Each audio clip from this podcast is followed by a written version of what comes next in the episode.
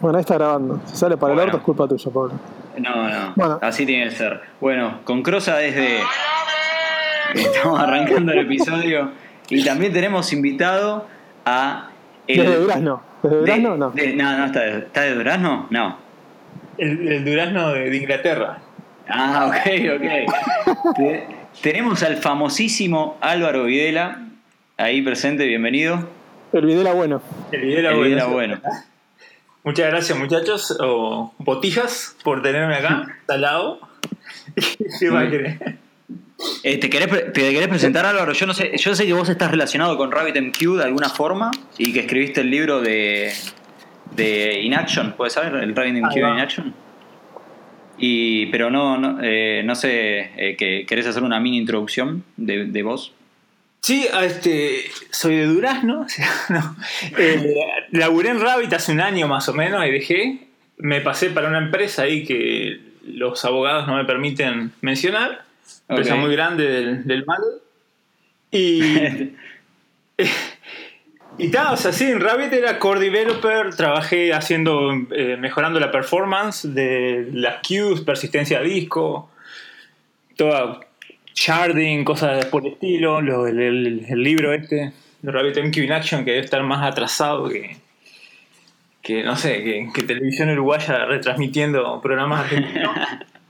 Este, pero sí, por ahí va la cosa. Estuve, estuve en Suiza ahora, viví, ahora- justo ahora hace seis años que llegué a Suiza. Eh, antes viví tres años en China, ahí hacíamos un sitio de citas para Alemania, preocupándonos de que los alemanes hagan el amor y no la guerra, digamos. Y antes trabajaba en Uruguay en el sitio Triple X, quizás más grande que había de Latinoamérica. Posta, me- lindo. Hay un patrón, hay un patrón de conducta en tus trabajos, Álvaro.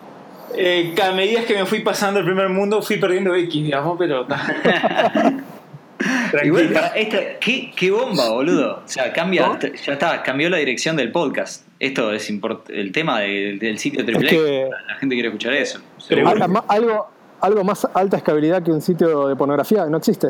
Posta, posta que no, ¿eh? En aquel entonces, las cosas que hacíamos en Uruguay, o sea, con estos flacos, primero que nada, para mí fue el mejor, el equipo del que más aprendí.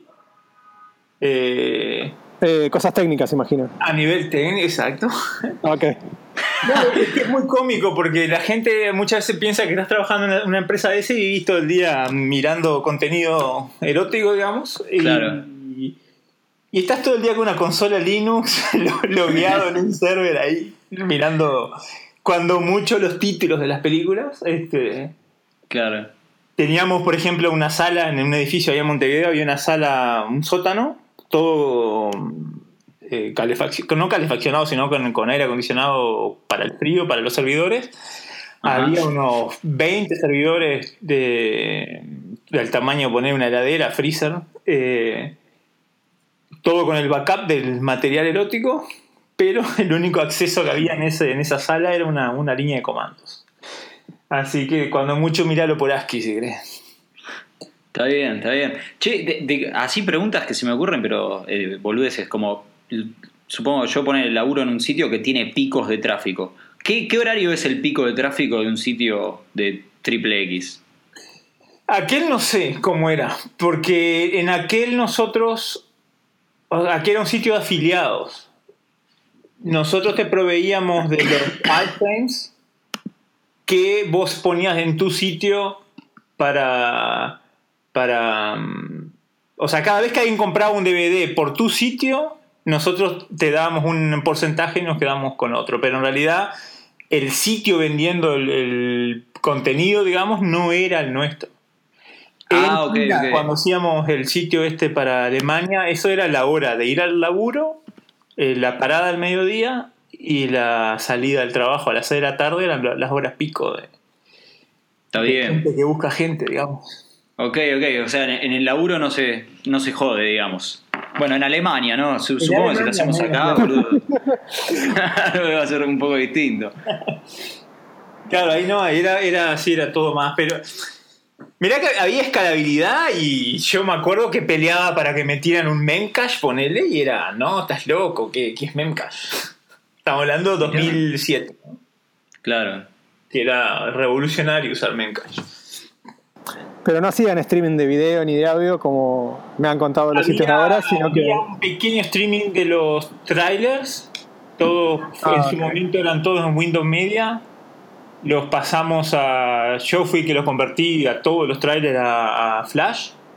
En aquel entonces era lo que se usaba. Sí, Eh, claro. eh, era todo PHP, los backends, mezcla de PHP 4 con PHP 5. Yo entré, ni bien entré, se iba un flaco a la semana. Me dicen, mira, todo lo que este flaco sabe lo tenés que saber vos. Y era un sistema de queues que llamaba Encorned, que significa enchoclado, literalmente. O sea, era una, una joda, ¿no? La, la palabra. Encorned. Que era literalmente estabas enchoclado manejando una cosa, un queuing hecho en casa con MySQL 4 y PHP 4 y globales por todos lados, cualquier cosa, pero eso producía todo lo que era conversión de la... O sea, cada, cada vez que entraba una película al sistema, implicaba generar, no sé, 200 thumbnails de, lo, de la película, 5 thumbnails de, tal formato para tal iframe que te vendemos por acá, 6 de te- otro tamaño que te vendemos por otro lado, XML que se usan en una, en una API, eh, a- eh, archivos de PHP volcados a disco con, array- con arrays, que los arrays tenían información de la imagen, entonces era una especie de cache casero que había. Era todo muy este, hecho en- en- como la gente de campaña de Uruguay, ¿viste? Así, una cosa así. Pero no, estaba Sí. bueno, estaba bueno porque eh, ahí el, el jefe te hacía, te hacía laburar, digamos, mal, o sea, no- el loco fallaba algo, se paraba atrás tuyo golpeando la patita en el suelo hasta que saliera, digamos. Claro. Había tardes que con los, con la, con los locos ahí te- terminábamos de laburar a las 6, ponele, y empezábamos a hacer apuestas de meter un alter table a, a MySQL en producción, agregándole una columna o sacándosela, y, y a ver cuánto demoraba en correr, en ejecutar la consulta, cosa, cualquier cosa así. Pero bueno, otras épocas. Y de ahí, mira, esto fue una discusión que tuve el otro día y dije, después le voy a preguntar a, a Álvaro. Así que te, te- te saco la pregunta de ahí. De, con relación a la, a la cola de mensajes.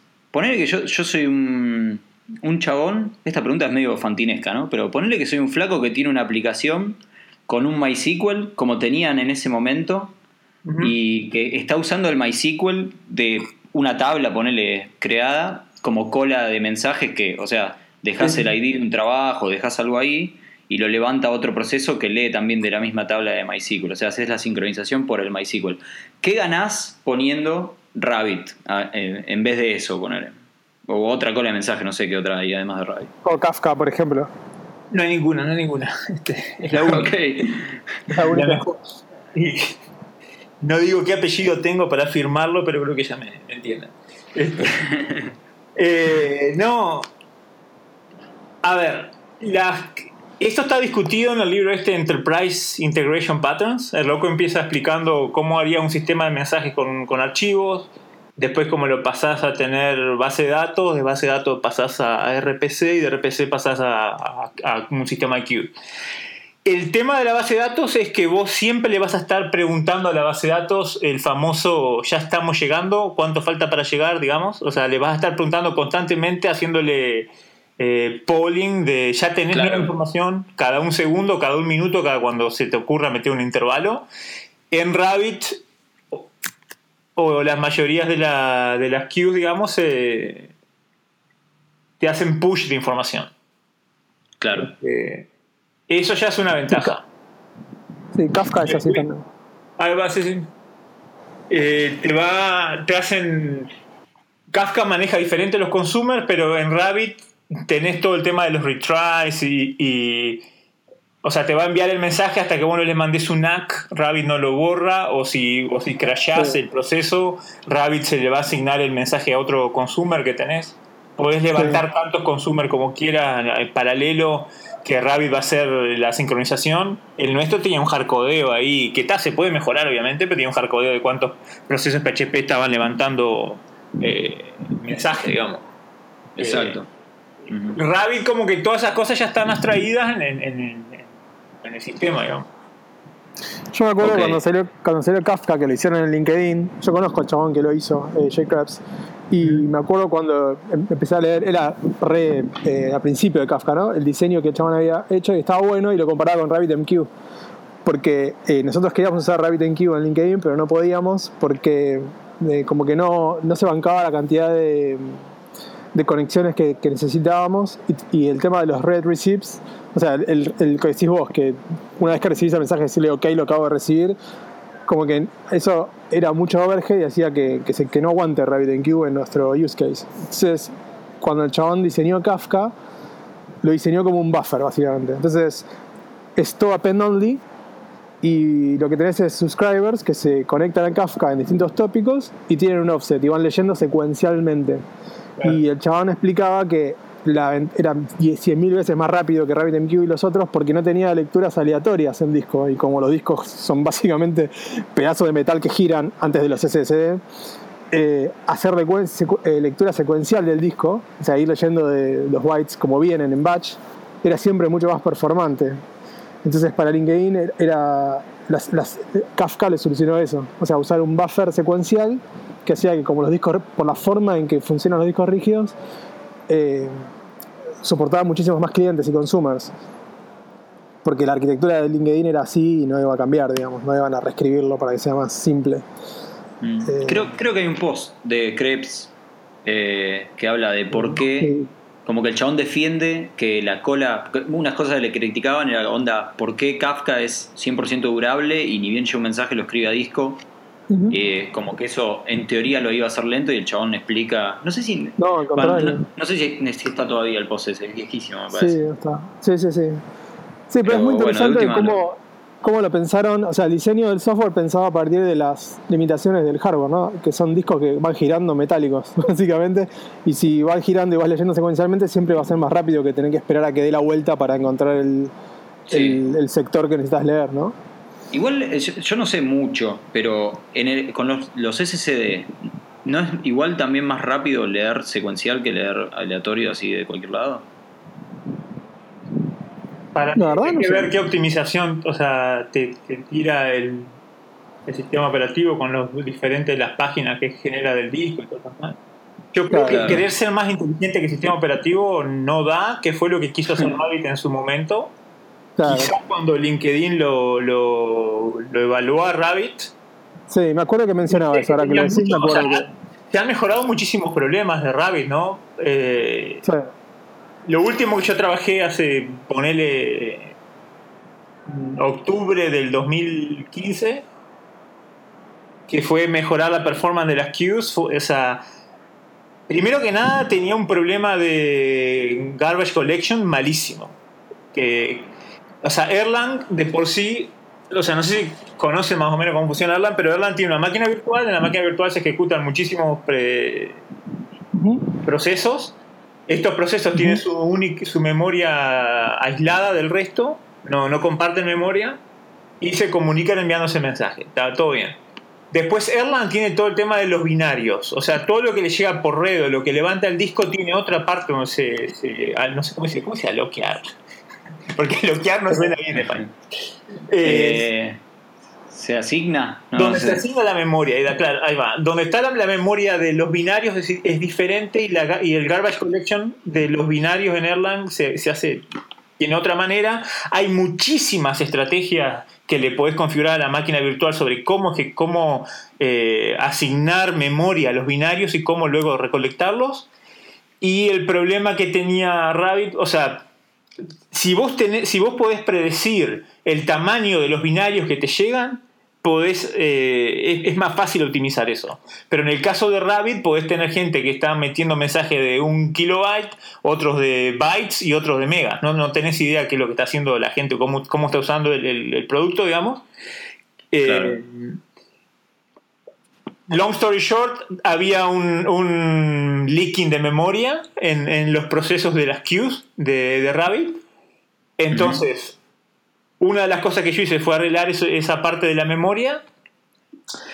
Eh, Rabbit, si vos le metías, ponerle, no sé, 10 millones de mensajes y lo dejabas en la, en la cola, o sea, ¿cómo, cómo, cómo- o sea, backtrack, déjame volver para atrás. ¿Qué pasa? Llega un cliente a la lista, a la lista de correo Rabbit y dice, miren, si yo dejo este, si yo mato a todos mis consumidores y, solo tengo producers, yo tengo un use case que necesito tener una hora solo producers y sin consumers, sin consumidores. Entonces, eso partía Rabbit y a mí, para mí es la vergüenza más grande que puede haber un sistema llama RabbitMQ, que la Q significa queuing, no puede hacer queuing, era, era ridículo aquello. Entonces me meto a, investigar cuál era lo que, lo que estaba pasando, saltó que ponele que acumulabas, no sé, 10 millones, 20 millones de mensajes y si bien Rabbit detectaba que te estabas quedando sin RAM, hacía un, un paging a, disco, eh, no liberaba la memoria, pero eso ya era un bug de Erlang, que no es un bug, es que Erlang no tiene idea cómo saber que esos binarios ya lo tiene que liberar, digamos. Entonces, básicamente, una vez que un proceso, un proceso, una queue de Rabbit hoy en día hace un, un paging a disco, se, se fuerza la, el garbage collection de ese proceso porque efectivamente a esos binarios ya no lo necesita ese proceso.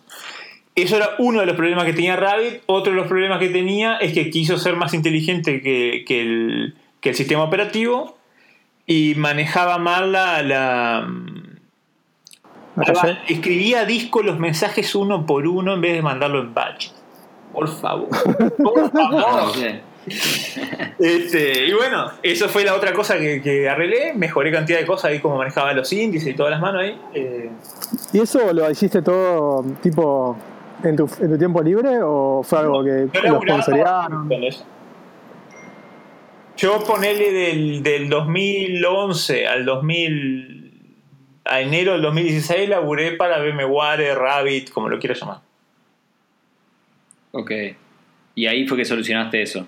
Ahí laburé en eso, le implementé sharding, implementé muchas cosas dentro de Rabbit. Una de eh, delay messages, eh, diferentes tipos de exchanges, de, algoritmos de ruteo. Eh, me metí, por ejemplo, en un problema de ruteo que terminé contactando al flaco que resulta que es chileno, que diseña los algoritmos de, de macheo de strings que se utilizan para machar genomas eh, terminé ahí para poder hacer un macheo de string que precisaba en mi algoritmo y el loco me dice, no, mira, ese problema, justo ese que vos querés hacer, no tiene una solución óptima. Así que olvídate de lo que querés hacer. Pero estuvo bueno que empecé a, meterme en, los libros, eh, ver diferentes algoritmos, leer paper, que no sé qué, hasta que llego al flaco este, que es tipo la, la inminencia del tema, le mando un mail, me dice, no. No, flaco. Che, qué buena onda, qué buen eh, universo de problemas interesantes para resolver, ¿no? Digo, para, el que está labura de, de, no sé, hacer frontend o hacer backend simple así, como que uno de estos problemas interesantes de este nivel se te presenta uno por, por año, por una cosa así. A mí lo que me gustaba de, de, Rabbit, primero que la gente a veces lo, lo, o sea, a ver, no es una excusa lo que voy a decir, pero el equipo de Rabbit siempre fueron cuando mucho cuatro personas, haciendo el sitio web, contestando la lista de correos, eh, manteniendo el canal de IRC, eh, respondiendo en Twitter, escribiendo los, los, blog posts, yendo a dar las charlas e, e, implementando no solo el broker, sino toda la cantidad de plugins que habían. Muchísimo de los clientes en .NET, Java, eh, yo mantenía el de PHP, colaboramos con el de Haskell, implementamos el de Clojure, de Python, eh, los de Ruby. Hay que ser hipster, ¿eh? Para usar Haskell con RabbitMQ en Erlang tenés que ser re hipster. Barba por lo menos de 40 centímetros, ¿eh? La barba no sabe. Este, y bueno, había de todo para hacer y entre esas cosas era ponerle venía un cliente y decía, mira, me interesaría hacer sharding, que sea automático, que no sé qué, y el drama en Rabbit que siempre tenés que eh, atenerte a lo que te permite el protocolo MQP. Entonces, moviéndote dentro del, protocolo, decís, bueno, la manera de hacer sharding sería así, así, eh, usando queue de tal forma, exchanges de tal forma, etc. Lo mismo con los delay messages, con, no sé, lo que se te ocurra que quieres hacer con Rabbit, tenés que, lamentablemente, adaptarte al, protocolo. Lo bueno que tiene es que cualquier cliente no necesita cambiarse, ya, ya va a funcionar a pesar de que vos le, estás agregando plugins con diferentes funcionalidad. Ok, ¿el protocolo este es un protocolo compartido entre distintas implementaciones de colas o solo de RabbitMQ? Eh, teóricamente arrancó en el 2005 por ahí, 2005-2006, los de JP Morgan y todos los grandes bancos, esto, los que crashearon la economía del 2008, digamos, ellos querían ahorrar eh, guita que estaban pagándole a Tipco y a las grandes MQ que había antes, o que, que siguen existiendo, y hicieron tipo un... no es un consorcio, como un comité, un comité para diseñar un protocolo lo, el, que fue a MQP, lo diseñó el flaco este que falleció, el de Zero MQ, Hingens, Peter. Ah, sí, sí. Él fue uno de los diseñadores originales y de los primeros implementadores que fue Open a MQP, que era el de la empresa de Hinchens, fue Martin Sustrick, un flaco que está en Zurich también, que es eh, el primer programador de Zero MQ, el de Nano MQ, eh, está en Google lo que es ahora.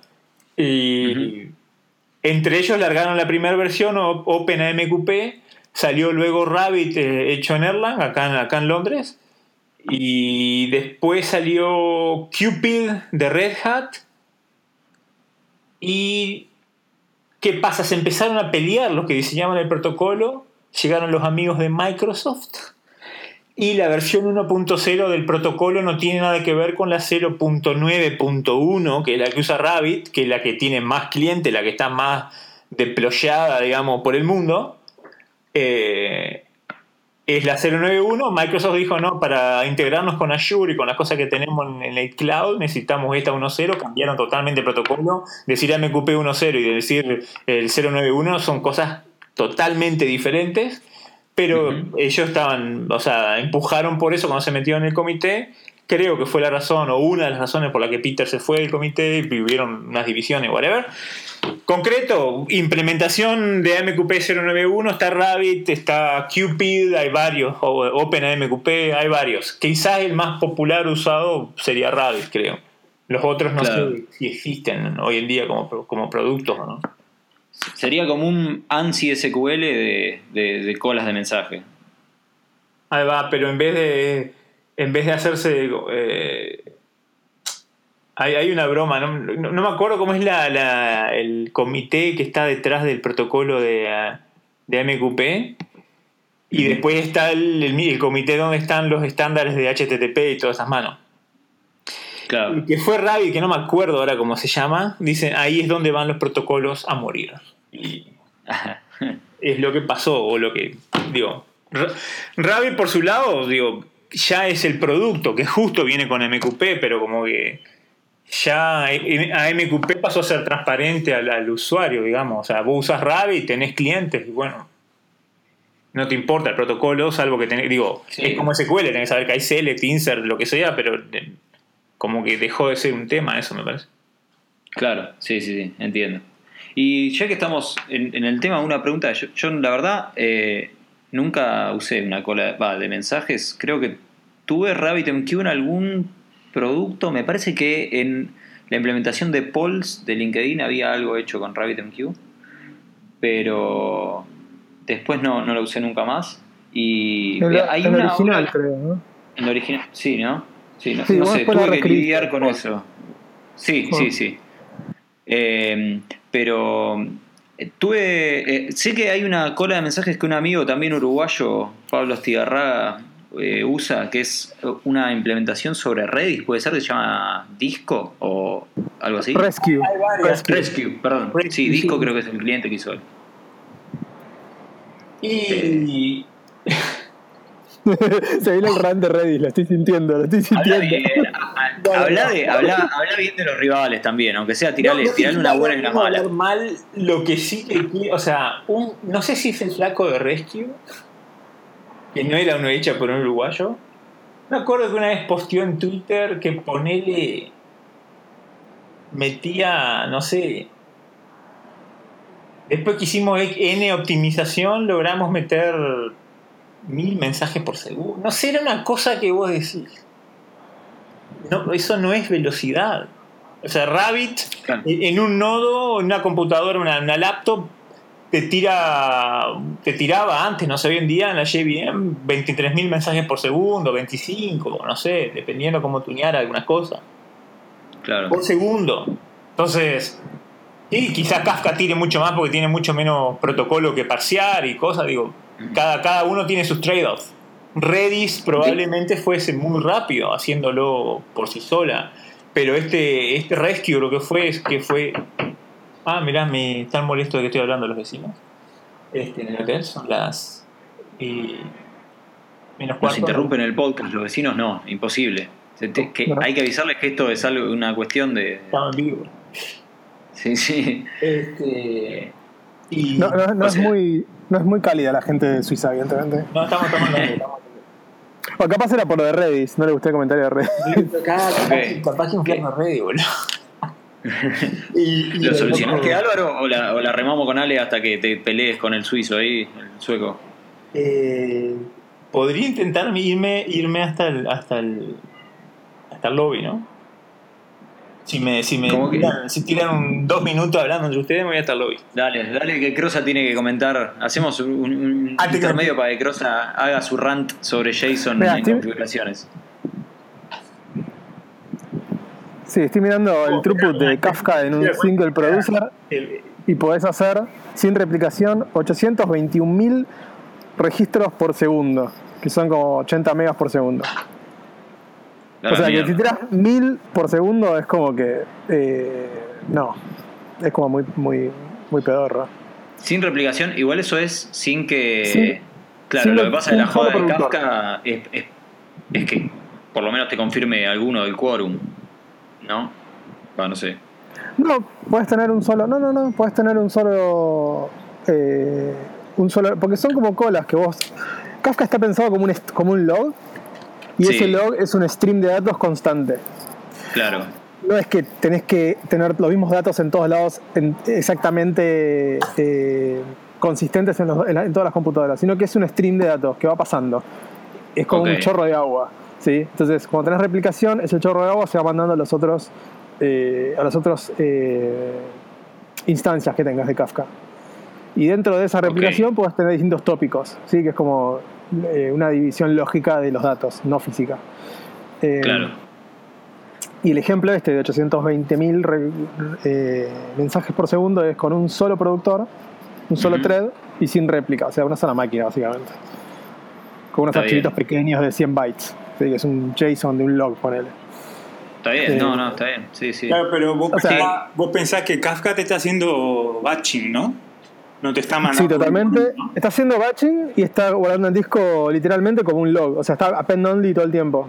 Eh, y la lectura también es secuencial. Vos no, no puedes decirle, tráeme el registro con ID 47. Le tenés que decir, anda al offset de, no sé, 3000 bytes y decime lo que, lo que viene a partir de ahí. Y empieza a leer.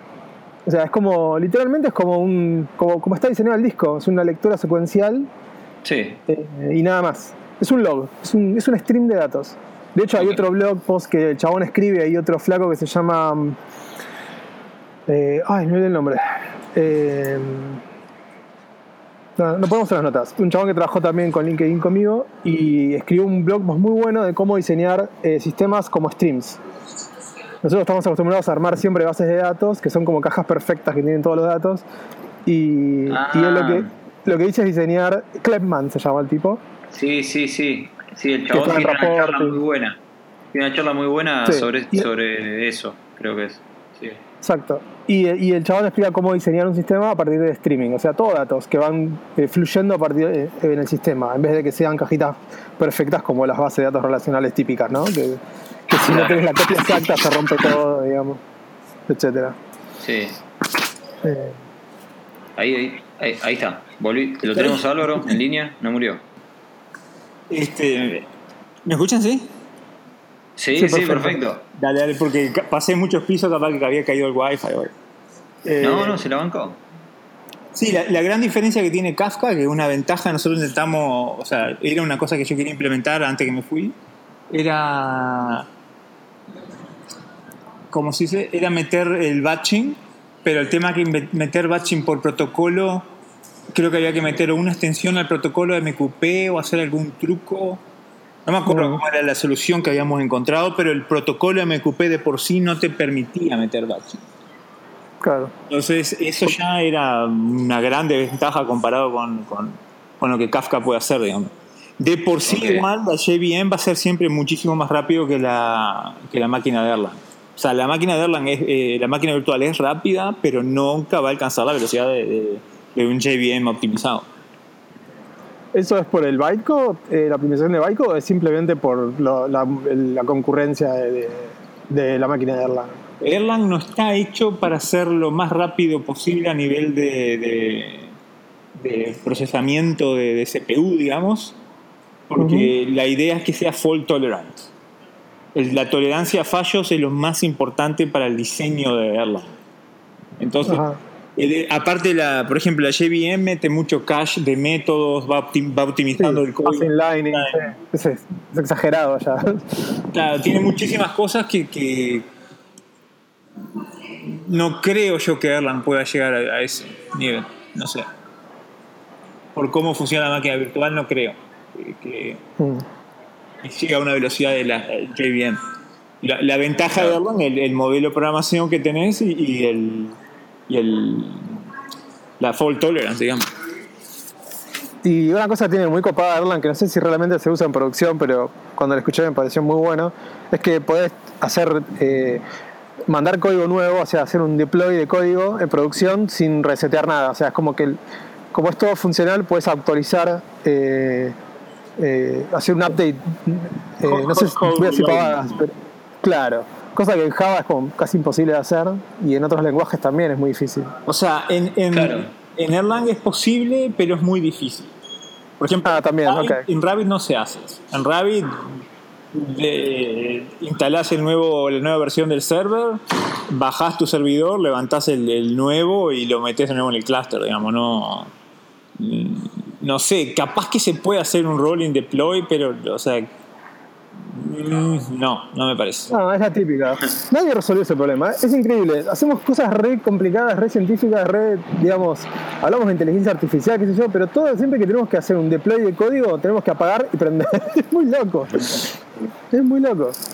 Este, no, en, en Erlang eso lo hacían cuando tenían los switches de, de los teléfonos, o sea, el, el use case original Claro. de Erlang, ahí sí le meten, le meten todas, a- o sea, Erlang tiene, por ejemplo, todo el debagueo remoto que le puedes hacer a un nodo, es impresionante, te, te podés conectar, ejecutar funciones, eh, pre- examinar el estado de los procesos que están en el otro nodo, no sé, de todo puedes meter. Claro. Pero- El lenguaje mismo, sin, sin, porque en Java lo puedes hacer todas esas cosas, pero es como que es muy ad hoc, digamos. Erlang Es como Mira, vos, Erlang te das cuenta que fue hecho por gente que tenía que resolver un problema, gente así que Claro. onda sin humo, o sea, acá tiene que andar Claro. y, y precisamos esto. Ah, mira, justo para ese problema encaja que sea funcional porque tal cosa. ¿Te interesa la programación funcional? Me da lo mismo, pero esto es lo que funciona. Generalmente cuando se diseña así las cosas son los mejores. Cuando son extraídos, ¿viste? Cuando Sí, no es a lo que dicen, no, vamos a hacer el mejor sistema del mundo y esto son lo que debería ser, siempre la pifian. Por eso me Sí, da risa sí. cuando salen lenguajes nuevos o frameworks nuevos y te dicen, no, esto, esto la rompe. ¿Quién lo usa? Nadie. Listo. Dos semanas le doy. Sí, lo de Erlang, a mí lo que me, me, me, me vuela la cabeza es el hecho, bueno, todo el modelo ese de actores, pero ah, corregime Álvaro si me equivoco, pero sí, creo que es, cada actor es un proceso del sistema operativo y se identifican por el, el Process ID, ¿no? No, no, no. Lo- No, bueno, esos son. de fruta. No pasa nada. El detector de humo saltó, ojo. Sí, sí, sí, bueno, por suerte tenemos invitados que... No, no, no. Están en el Eh, tema. bien, bien. El, el Erlang te puede ejecutar millones de procesos, de estos subprocesos. Ah, ok, ok. Son tipo los, los, los famosos actores, digamos. Que no son procesos reales, ¿no? Son Son como green threads, son... Te pueden piñar a un thread, se pueden... eh, el pasa que el scheduler de Erlang está zarpado, te puede migrar procesos a diferentes procesadores, a diferentes CPUs. eh, es preemptivo, eso es una cosa que Erlang tiene que ningún... que ninguna, tranquilo, este, baja un cambio. que, o sea, que la mayoría de los lenguajes, por ejemplo, los que se implementan en la JVM no tienen es que Erlang es preemptivo el, el, el scheduler. El scheduler a cada de esos mini procesos, digamos, le asigna Sí. N cantidad de créditos para que se ejecuten en CPU de- dependiendo de la operación y la cantidad de créditos que consumen. Una vez que esos créditos fueron consumidos, anda a dormir, viene el siguiente proceso. Y, y a su vez Erlang como que tiene una inferencia, no sé cómo decirlo, para detectar qué procesos debería estar esqueduleando más porque sabe que le está llegando trabajo para esos procesos. Están bastante, Ah, eso es medio magia, ¿eh? eso es medio magia. es bastante mágico el scheduler y tiene 25.000 flags, ¿no? O sea, podés piñar, Claro. como te digo, puede hacer que un proceso quede atado a un, a un eh, CPU o cosas por el estilo. Pero cada, cada proceso de esos representa un actor. ¿O? Eh, Exacto, un actor. sí. Ok, ok, perfecto. Claro, pero el actor es como una abstracción a una a una eh, un compute unit. Entonces, eso puede ser estoy diciendo humo o no? A ver. Puede ser un thread o puede no ser un thread, puede ser un eh, user level thread. Nunca son threads. Ah, nunca son threads los actores. No, el scheduler tiene ciertas cantidades de threads, una para unas son asignadas para lectura de red, para, para input-output, y otras son Ajá. asignadas para ejecución de código. digamos. Pero internamente la VM de Erlang debe usar un, un pooling de threads, imagino, de, Claro, de- claro, pero reales. tú- tú se- el- el a nivel de lenguaje de programación, a nivel de, de Erlang, de lo que vos estás programando, cuando vos haces spawn, que, que estarías creando un nuevo eh, actor, digamos, un nuevo proceso de Erlang, eso no está en un- no es un thread de- del sistema operativo, nunca. Claro, yo no puedo acceder a eso, estoy abstraído de eso. Exacto, la máquina virtual se va a encajar, se va a encargar, perdón, de hacer el scheduling, digamos. Ok. Ah, ok. Son, son como Green Threads, ¿no, no se llaman así esas No, cosas? es parecido, no es parecido. Pero la ventaja es el preemptive. Eso es lo que lo pone. Porque Erlang es, se le llama soft real time. Casi te da el real time, no lo tiene porque precisaría un sistema operativo con real time y no sé cuánta historia más y no estoy tirando humo. Pero Sí. Erlang tiene el. te da ese soft real time porque hace la. la- o sea, ningún proceso te va a, a trancar el CPU. Porque luego de cierto tiempo va a ser pasado a background y va a venir otro a, a ocupar ese CPU. Claro. Oye. Igual que JavaScript, ¿eh? Igual. Eh, ¿qué, qué iba a decir, che? ¿Y lo de Coso? Que nos fuimos medio. eh, Nos fuimos eh, al carajo. Nah, está bien, boludo. La, la onda era. Estaba súper a- a ver interesante, pero- che, que lo de la, la configuración con JSON. ¿qué, va, ¿qué, qué configuración usa Erlang? Ya que así lo enganchamos por ahí. Uh, eso, Algún- eso algún es programa un- de Erlang. Es un pain este, de Erlang. O sea, en Erlang se configura todo en Erlang. Porque vos Es todo código. es código, claro, Erlang tiene los. Espera, ¿cómo que se llamaban? Están los. Los tuples y están las listas. Ah, Entonces vos básicamente definís estructuras tipo la que podés meter en JSON con las tuplas o cosas por el estilo. Eh, está bueno porque podés meter comentarios. El tema, claro, que si vos, por ejemplo, cualquier eh, expresión de Erlang tiene que terminar con un punto. Porque Erlang no, no usa el punto y coma. El punto y coma tiene otro significado en Erlang. Entonces, a veces la gente copiaba en Rabbit, por ejemplo, copiaba el código de- del sitio y se olvidaba de copiar el punto final. Y se le partía todo y mandaban terribles excepciones, no sabían qué estaba pasando porque no habían puesto un punto. O te faltaba una coma. ¿no? Porque es re- la, la sintaxis de de Erlang en ese sentido es re, nada que ver. Entonces, Por esas boludeces, por esas boludeces pasan los desastres en producción como los de Amazon, viste que fue un typo también. Ahí va. O sea, el Rabbit ahora querían pasarse a otro sistema, no me acuerdo cuál. Eh, No sé en, en qué está ese, ese proyecto. Acá, de otro Para sistema de configuración. Pero el- el- Ah, en sí los proyectos de Erlang generalmente usan Erlang para configurar y es un garrón para el que no... El sysadmin que, no, que no sabe Erlang está copiando y pegando cosas sin saber lo que hace. Claro. Todo esto salió Eh. por un tweet inocente que puse en un momento que decía que no usen JSON para configuración, básicamente. Claro. Eh, Sí, sí, sí. Y- Eh, yo, sí, yo voy a hablar, eh, va, perdón, eh, un No. poco a favor de Jason antes que, de que lo tires a la mierda, de usar configuraciones de Jason, porque, no, porque yo lo he hecho, boludo, he, he puesto también. Jason. Eh, y es tipo el formato que es casi ya como, no sé, la lengua franca, le dicen, ¿no? De, de- de archivos. Lo- yo entiendo que en JavaScript se usa un montón porque el lenguaje es un parser de, de- de expresiones, ¿no? JSON Pe- es un subset de JavaScript. Claro. Eh, pero ponele, no sé, si. Lo que decíamos de no se puede poner eh, comentarios y esas cosas. Lo que he hecho yo, que es un poco villero, Ay, ay, ay. es poner un atributo. Por- Es capaz, con un atributo por ponerle, le pones dos o tres underscore adelante. Viste que uno siempre tiene la sensación de que cuantos más underscore le pones, es No, menos no. privado el coso. No, Pero le- no, y, no. y le pones por ponerle menos menos description o algo por el estilo y ahí le pones la No. descripción del campo que estás O sea que poniendo. si querés No, una constante no. la metés en mayúscula y ya está, ¿no? En JavaScript. No, y cuando, y cuando tengas que cambiar el comentario, tenés que cambiar todo el código que usas aquí. Pero por el comentario justamente no lo lee la, el, el- el parser, digamos, lo, lo ignorás. Ah, le pones. Ah, ya sé. No, pones por ahí, no sé, sí, sí, es una villereada, ya sé, yo lo, lo- lo avisé antes. Pero también lo que tiene es que eh, estés en el lenguaje que estés, tenés un parser de eso a mano, siempre. Sí. Y probablemente incluido en, en las librerías que ya estás usando en, el, en, en tu proyecto. Entonces, poner un parser de YAML seguramente hay, pero no sé, un parser de YAML de Haskell capaz hay uno que lo mantiene un ruso y el ruso, no sé, claro, se olvidó de, de dar soporte y, sí, no le dio, no le dio support- soporte de, de Unicode y bueno, chau.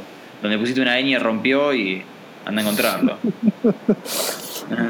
Bueno, mi comentario original era básicamente por eso, porque JSON no tiene comentarios, o sea que vos pones cosas ahí y no sabes qué carajo es, salvo que deduzcas el nombre o haciendo esa, ese truco, que es un truco, que hace Pablo. Claro.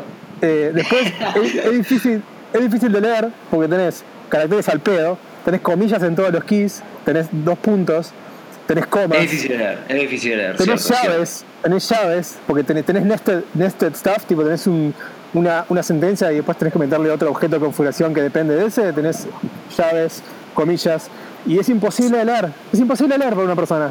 O sea, cuando es grande, Claro, ¿no? Si tenés tres sí. keys, todo bien, viste, meter un JSON y listo, andate a tu casa, pero si tienes una configuración real, es muy difícil de leer.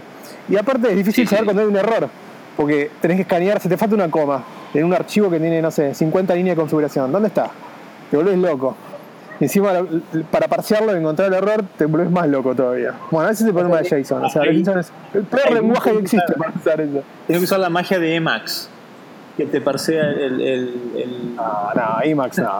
Emacs y Nunca, Erlang, nunca pude usar, nunca pude, ser- nunca pude usar eh, Emacs ni Vim eh, como editor principal, digamos.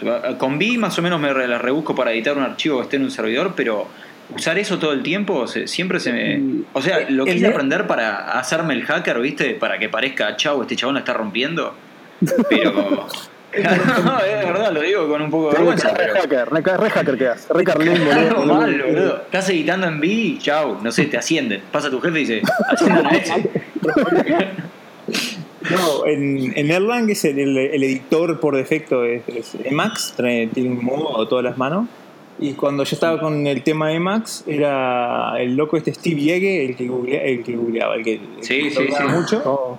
Él, él escribió el modo JavaScript de Emacs y es un modo que parsea el, el- el código, onda parser de JavaScript, entonces te, te- te tira el toque Sí. donde está el, el error de sintaxis. Te lo, li- te lo lintea, digamos. Ahí va. Este, Claro. Sí. Hay, hay algunos, a casi todos hacen eso ahora. Tenés algún Ah, plugin. No te vas a meter a hacer Emacs porque precisaba cargar un archivo de JSON. o sea. Claro. Bueno, no, aparte. Linters Ajá. tenés. Linters tenés en. Bueno, no sé, yo uso Sublime o ese. El que está bueno, el de Microsoft. eh, no me pagan por decir esto, ¿eh? ni me están apuntando a nadie con un arma. Pero está bastante bueno el editor ese Visual Studio Code. ¿En serio? Sí, boludo, está bueno, está bueno. Eh, joder. muy bueno. Muy bueno. Ah, bien ahí, vamos. Cuando tenía la época. Blown, ¿eh? vos, vos decís que soy hipster, cuando tenía la época hipster F Sharp de eh, eh, Fa sostenido, digamos. Eh, cuando estaba con F Sharp, Ese- eh, usabas el, el Visual Studio y está muy bueno. Claro. O- ojo que este, No o sea, el. Visual Studio. El, el Visual Studio, el Visual Studio Studio, eh, punto ahí, eh, es Sí. como un eclipse, que- como un IDE, así, una cosa grande. Pero el Visual Studio Code es algo que hicieron parecido al editor este de GitHub, ¿viste? ¿Cómo se llama? Atom, ¿puede ser? Eh, quiero hablar de Atom, porque lo estoy usando. Es una verga. ok. bueno, este- esto, es, esto es algo así. Eh, Me parece que está más, O mejor sea, logrado ¿querés- el de ¿Querés Microsoft. abrir, querés abrir archivos que tienen, no sé, 3.000 líneas? Se te cuelga. Ah, puede ser, sí. Yo- Por ejemplo, no sé. yo creo que es porque trata de parsar el highlighting y se, se- se le cae el sistema porque es una página web en realidad. Entonces tiene un browser que te consume como 5 terabytes de información para Sí. abrir un archivo de texto. Eh, Y, no, y- y- y Grossman, ¿no? Pero- eh, sí, es, es realmente una verga. Eh, vamos a decirlo con todas las letras. Eh, igual bueno, este- porque es lindo, pero nada más. Odio. El de Microsoft está, está montado en eso, o sea, usa por atrás Electron, que es esa cosa que es como un- para Sí, hacer interfaces es- web como aplicaciones de, O sea, de desktop. Sí. Y seguro le pasa eso porque eso debe ser un problema de abrir una página web grande. Sí. Em, Pero eh, bueno, entonces JSON no para Jason no, configuración. por todas esas razones que son digamos, válidas. Para- O sea, hacer un archivo de configuración que tiene que leer gente y no sirve para eso. Está todo bien Un que chabón fácil. tiró, por Twitter uno tiró archivos.ini, boludo. Sí, En, un flashback. eh, entra, claro, en el disquete de un cuarto de alta densidad, puede ser archivo ini. Eh, En nada, Durazno. ini no. En Durazno. Moral es todo punto de ¿qué te pasa? Delphi, Delphi, ahí. Bueno, y uno, uno mencionó XML. XML es mejor que JSON, porque XML por lo menos, por lo menos, soporta comentarios, por lo menos. Es Y una cagada, pero por lo Y tiene DTD. Cosa que JSON tenés que validarlo con un lint o lo que sea. Eh, lo que yo recomiendo, por preguntarme, ¿y vos qué recomendás? Yo no recomiendo nada, recomiendo que no escriban más software porque todo es una, todo es una mierda, pero si tenés que elegir algo que lo tienen que ir una persona, para mí, mi opinión personal, usen INI si quieren, para mí YAML es el mejor, ¿por qué? Porque es más fácil de leer, no tiene caracteres al pedo. O sea, pones la llave que vos querés escribir y pones dos puntos y el valor. O sea, que es lo más lógico que puedes necesitar. Si quieres hacer un array, pones corchete, los valores y ya está. Y si querés anidar, dejas espacios y la indentación misma, que es como uno, los ojos de uno saben leer y, y ordenar jerárquicamente contenido cuando lee, eh, puedes anidar así eh, datos. Eh, Y puedes poner comentarios y el parser, eh, puedes poner, eh, poner un parser eh, y es más chico el archivo de configuración también. Y está en casi todos lados. Tipo, tenés Sí, parser sí, en todos lados. limpio. Sí. Eh, ¿no? ¿Para algo? ¿Puede ser? ¿Para el, Eh, el compose no tiene no, un punto es YAML un- o algo así? No, es un archivo medio raro. De ¿no es? Ah, ser. Toml creo que es el de cargo, ¿o no? El de Rust. Cargo, cargo, sí, cargo usa Tomel. Docker, por a- en algún lado vi un YAML de Docker. En, no, en no me acuerdo Docker metes uno de configuración, vos le podés eh, configurar DNS y cosas por el estilo. No sé qué era. Porque era así, el Eh. constituito para meter arrays y cosas, pero no, no, no, sé. Hay, hay uno que es el Dockerfile, que eso creo que es una, un formato de ellos. Pero Sí, es horrible. Es horrible. sí, sí, bueno. Es como un key value, como un Java Properties, ¿no? Una cosa así. ¿Qué necesidad? Sí, esa onda es. Eh, bueno, entonces YAML Igual sí, es horrible. yo. Yo, por ejemplo, en la startup estamos usando mucho Docker porque me puse así como re zarpado con el tema de que ande todo automatizado. Y terminás mandándole variables de entorno a los archivos de Docker y después eso se pasa a la JVM en, en- también en variables de entorno. Es como un nivel de jerárquico de configuración que decís, qué desastre. O sea, seguimos apilando tipo cosas y, y no hay otra manera. Tipo, no, no, no tenés Bueno, otra hay gente manera. que para eso usa Puppet o Chef o Ansible o qué sé yo, cosas que Claro. Para mí todos estos proyectos después degeneran cuando quieren generalizar, digamos. O sea, todos arrancan Mm. con muy buenas intenciones. O sea, el camino al infierno está empedrado con creadores de sistema de configuración, no sé. O sea, Sí, tal cual, tal cual. O sea, Sí, empieza todo muy lindo, pero llega un momento que degenera en el no sé en qué. Ah, Pero Rabbit, eso es todo el software en general, ¿o no? sí. Rabbit tenía el, el- Cuando yo me, me uní.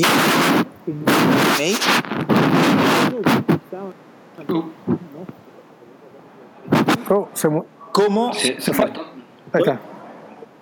¿Me escuchan? Lo Se te, se te escuchaba mal, Alor. Ahora de vuelta. Dale. No, que los tipos se, se usaban Make como.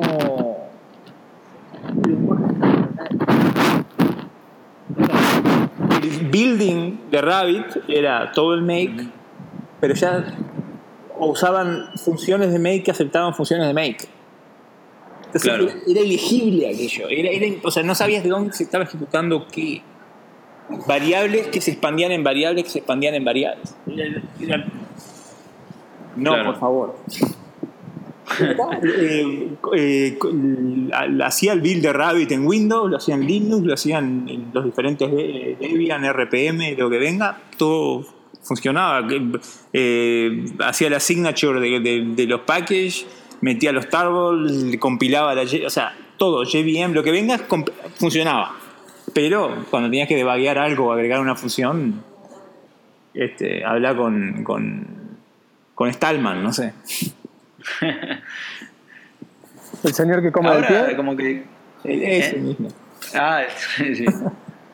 Bueno, ¿quién no se comió algo del pie alguna vez en su vida? No, Que- es un que- asco. Que, tire Saca la una- primera piedra.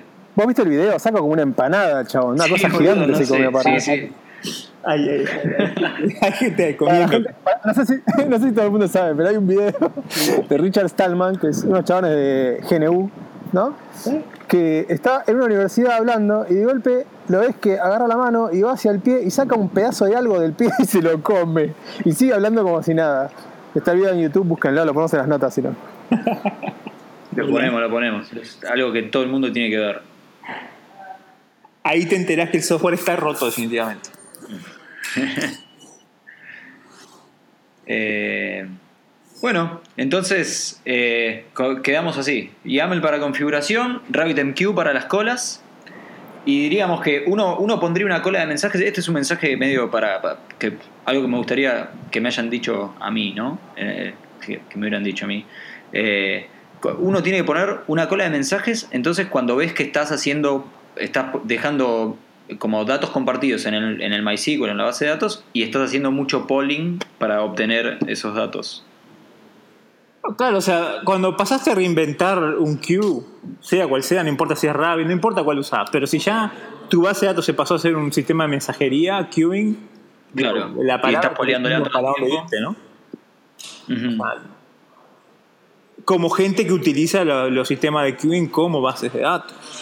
No. Ok, sí. Siempre, siempre se puede usar mal algo. Especialmente en software.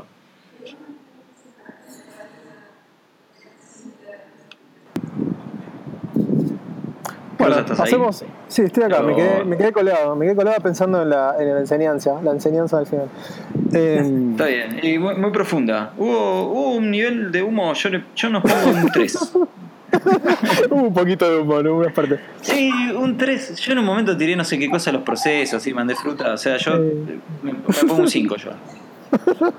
¿Llegamos a nivel califa o no? No, yo soy un- undefined. Undefined. Che, bueno, eh, no sé. Álvaro, ¿querés mandar un saludo a la gente que te escucha, a los de Durazno? No sé. La gente, a la gente de Durazno. Aquí Claro, sí, sí. este, no, un saludo al, al amigo Nico Berger ahí, que él se dice Berger, pero es Berger en alemán, avisale, este, de Buenos Aires, y David también eh, de, de Erlang, comunidad de Erlang de Buenos Aires. Este, un- David, seguro. ¿Cabo? David Cabo, sí. Uh, gr- gran tomador de cerveza, David Cabo. Sí, sí. Si, si hacemos la fogata, esto estoy seguro que son los que avivan el humo, pero bueno, eh, saludo para, para, para Nico y David. Tal cual. Ok. Bueno, el próximo lo, hacemos, lo hacemos en vivo. El próximo lo hacemos en vivo porque yo voy a Buenos Aires. Ok. Dale. Así que no decimos a dónde vamos a ir a hacerlo, ¿no? ¿Quién es el invitado del próximo? Nada, ¿no? No, no, todavía no. No, no, no deschavemos. Es No, muy bueno, ¿eh? Es muy bueno. Muy bueno. Y, Ok. y la empresa donde vamos a hacer la- el podcast es muy grosa. Ok. Eh, Empresa argentina, no voy a hacer como nada. teaser. Dejalo como teaser, pero no, no demos, no demos datos. O sea, estoy Si no, muy- se, estoy va- ma- se- van a ir todos los fans a la puerta y se arma quilombo, boludo. Al pedo. estoy re manija con el capítulo. Está bueno.